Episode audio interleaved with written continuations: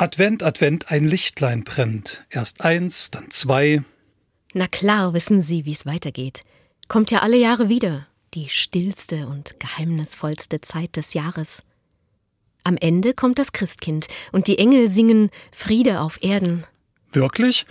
Wenn man von Weihnachtsfeier zu Weihnachtsfeier hetzt, sich jeden Sonntag an fünf verschiedenen Stellen der Stadt Stille Nacht anhören kann, der Beutezug nach Geschenken diesmal wieder erst kurz vor knapp endet?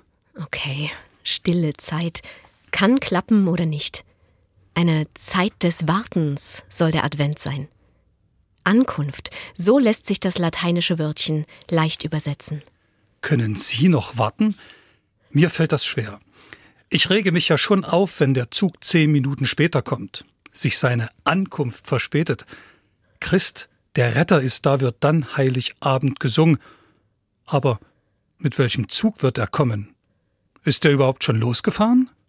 Und schon sind wir mittendrin im Advent. Wir wissen nicht, wann Christ der Retter, anders gesagt der Messias, kommt, geschweige denn, auf welchem Bahnsteig er einfährt. Und mal angenommen, er kommt, kommt er mit dem ICE oder mit dem Bummelzug? Wenn er kommt, wird dann alles besser?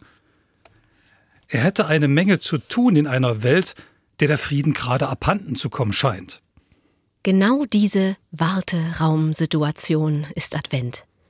Grund genug einmal, die Geschichte dieser besonderen Zeit des Jahres in dieser Sendung in den Blick zu nehmen. Wo kommt er eigentlich her, der Advent? In der Bibel steht er ja so, wie wir ihn kennen, nicht drin. Die ersten Christen haben über 400 Jahre lang keinen Advent gefeiert. Seine Geschichte beginnt erst am Anfang des fünften Jahrhunderts. Die ersten Berichte darüber finden sich in den Regionen um die Städte Ravenna und Antiochia, die beide zum römischen Reich gehören. Dort bereiteten sich in den Tagen vor dem heiligen Abend die Christen mit Fasten und Gebeten auf Weihnachten vor. Ihre Idee pflanzt sich schnell fort. Schon im sechsten Jahrhundert gibt es an vielen Orten an den Sonntagen vor Weihnachten besondere Liturgien – vor allem in Rom und Mailand werden diese aufwendig gestaltet. Papst Gregor der Große bestimmt dann im 6. Jahrhundert vier besondere Sonntage als Vorbereitung auf die heilige Nacht. Im Zuge seiner berühmten Kalenderreform setzt er die Zahl auf vier Adventssonntage fest. Und er lässt das Jahr mit dem ersten Adventssonntag beginnen. Für das Kirchenjahr gilt das bis heute. Allerdings gilt dies erst einmal nur für Rom. Diese Zeit nennt er Advent. In den Tagen zwischen den Adventssonntagen wird gefastet. Sonntage sind schließlich für Christen vom Fasten ausgenommen. Viele Jahrhunderte lang gibt es nun eine bunte Vielfalt der unterschiedlich langen Adventszeiten. Das geht bis zu sechs Wochen. Durchaus populär ist, mit dem Martinstag zu beginnen. Kein Wunder. Die Symbole von St. Martin mit ihren Lichtern, Laternen und geteilten Broten sind den Symbolen des Advents ziemlich ähnlich. Ab dem 13. Jahrhundert ist es der Franziskanerorden, der die römische Praxis der adventlichen Fastenzeit mit ihren vier Adventssonntagen europaweit verbreitet. Häufig wird die Fastenzeit sogar bis zum 6. Januar, dem Fest Erscheinung des Herrn, verlängert. Dann ist sie nämlich genau 40 Tage lang, so wie die Fastenzeit vor Ostern. Bis heute ist der 6. Januar in vielen Ländern Feiertag und auch als Dreikönigstag bekannt. Nur am 24. und 25. Dezember wurde nicht gefastet. Im Mittelalter mischen sich vielerlei Bräuche, Heiligengeschichten und auch eine gehörige Prise Aberglauben mit dem Advent. So wurden während der langen Nächte allerhand Geistergeschichten erzählt. Da kam das wilde Heer durch die Dunkelheit geritten, die Menschen verbarrikadierten sich nachts, ja sie räucherten die Ställe aus Angst vor bösen Zauber aus und scheuten sich trauen zu lassen. Hochzeiten waren in dieser Zeit tabu. Aber auch Gutes geschah in diesen Nächten. Der heilige Andreas oder der heilige Nikolaus brachten nachts Geschenke in die Häuser oder warfen sie durch den Kamin.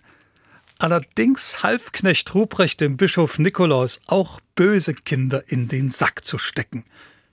Die heilige Lucia wandelte friedensbringend mit einem Lichterkranz durch die Nacht.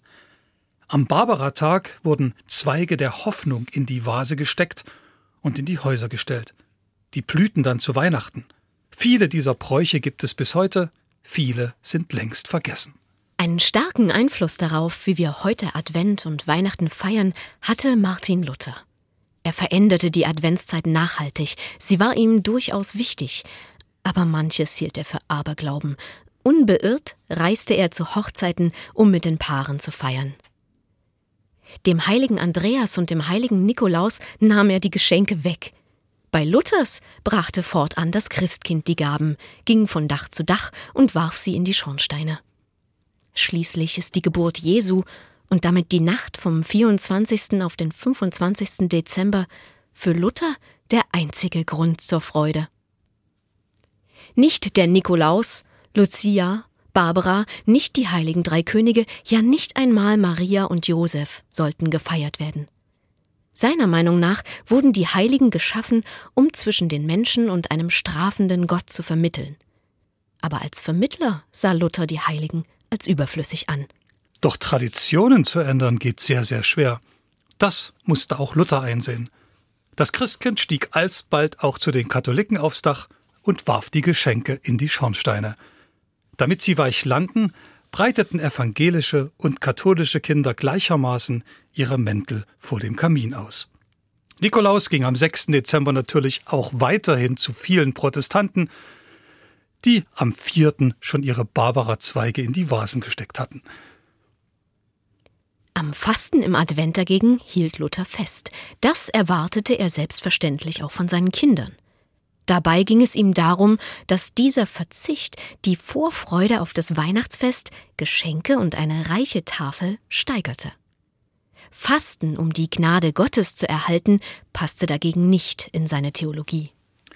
Papst Pius V. schrieb schließlich um das Jahr 1570 die römische Adventsliturgie endgültig für die gesamte katholische Kirche, ausgenommen Mailand, fest. Die feierten schon über tausend Jahre lang sechs Wochen Advent. Gegen so viel Frömmigkeit hatte auch Pius nichts. Bis heute ist in Mailand die Adventszeit zwei Wochen länger. Gefastet wird vor Weihnachten und Ostern, also auch im Advent. Vorbild ist Jesus. Bevor er als Wanderprediger durch Galiläa zieht, fastet er 40 Tage in der Wüste. So bekommt er den Kopf und die Seele frei und ist offen für das, was Gott mit ihm vorhat. In allen großen Religionen ist Fasten eine wichtige religiöse Praxis und bis heute populär, nicht nur aus religiösen Gründen. Natürlich, es gibt ja auch durchaus pragmatische Gründe für die Fastenzeit. Im Herbst waren nach der Ernte die Scheunen und Lager voll, die Vorräte mussten über den Winter reichen. Da ist Fasten keine schlechte Idee. Damit das leichter geht, wurde am Martinstag dem 11.11., .11., ganz festlich eine Gans, die sogenannte Martinsgans, geschlachtet und in einem großen Mahl verspeist. Danach wurde bis Weihnachten gefastet. Logisch, warum auch der Karneval am 11.11. .11. beginnt. Vor Fastenzeiten, was der Advent ja genauso wie die Zeit vor Ostern ist, wird nochmal über die Stränge geschlagen. Die Narren werden losgelassen, es gibt satt zu essen, es wird gefeiert. Danach ist der Verzicht nur halb so schlimm. Beim Fasten wird weniger verbraucht. Der Körper stellt sich auf magere Zeiten um. Die adventliche Fastenzeit wurde nur zu Weihnachten unterbrochen, aber da war der Körper schon auf weniger, also auf den Winterbetrieb eingestellt. Nicht mal zwei Monate später, ab Aschermittwoch, kam schon die nächste 40-tägige Fastenzeit. So konnte man in Zeiten ohne Kühltruhe und weltweitem Handel ganz gut über den Winter kommen. Es ist ein Irrtum zu glauben, im Advent wird auf Weihnachten gewartet. Nein, einmal ist Jesus schon auf die Erde gekommen vor ungefähr 2000 Jahren. Das wissen alle. Keiner wartet auf Dinge, die schon geschehen sind. Gewartet wird auf Jesus Christus, der wiederkommen soll. Da weiß niemand, wann das passiert.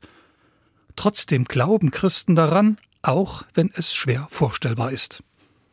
Auch die Juden erhoffen das Kommen des Messias. Er bringt der Welt Frieden und Erlösung. Für die Christen, die ja glauben, dass Jesus der Messias ist, ist das die Hoffnung auf sein Wiederkommen. Damit der Messias aber überhaupt kommt, dafür nutzt die Bibel für Juden und Christen gleichermaßen ein starkes Bild. Bereitet dem Herrn den Weg. Die Berge sollen sich neigen und die Täler erhöhen, damit der Herr auf geraden Wege einziehen kann. Großartige Komponisten haben das mit wundervoller Musik ausgedrückt. Georg Friedrich Händel zum Beispiel. Welche Musik passt zum Kommen eines Messias? Jeder Sound, jeder Klang ist nur ein schwaches Beispiel für das, was den Einfall Gottes in die Zeit und Welt ausmacht, auf den im Advent gewartet wird. Alles wird anders, wenn der Frieden auf die Erde fällt. Die Hoffnung darauf stellt jede Zeit vor ihre Herausforderung. Es ist genau die Hoffnung, die Christen weitersagen sollen, damit andere sie hören und sich darauf einstellen, ja darauf vorbereiten können. Die biblischen Texte sprechen davon in einer sehr poetischen Sprache. Das Volk, das im Dunkeln lebt, sieht ein helles Licht. Über denen, die im Lande der Finsternis wohnen, strahlt es hell auf. Die Dunkelheiten unserer Zeit kennen wir. Der Advent will uns Mut machen, in einer ungewissen Situation die Hoffnung eben nicht aufzugeben, die Ohren zu spitzen und hinzuhören, ob wir den Klang der Hoffnung, der Liebe und des Friedens in unserer Welt hören. Wer sie hört, kann ja so lange der Messias auf sich warten lässt, schon mal anfangen mit dem Licht anzünden, damit unsere Welt wieder heller wird, gleich jetzt im Advent.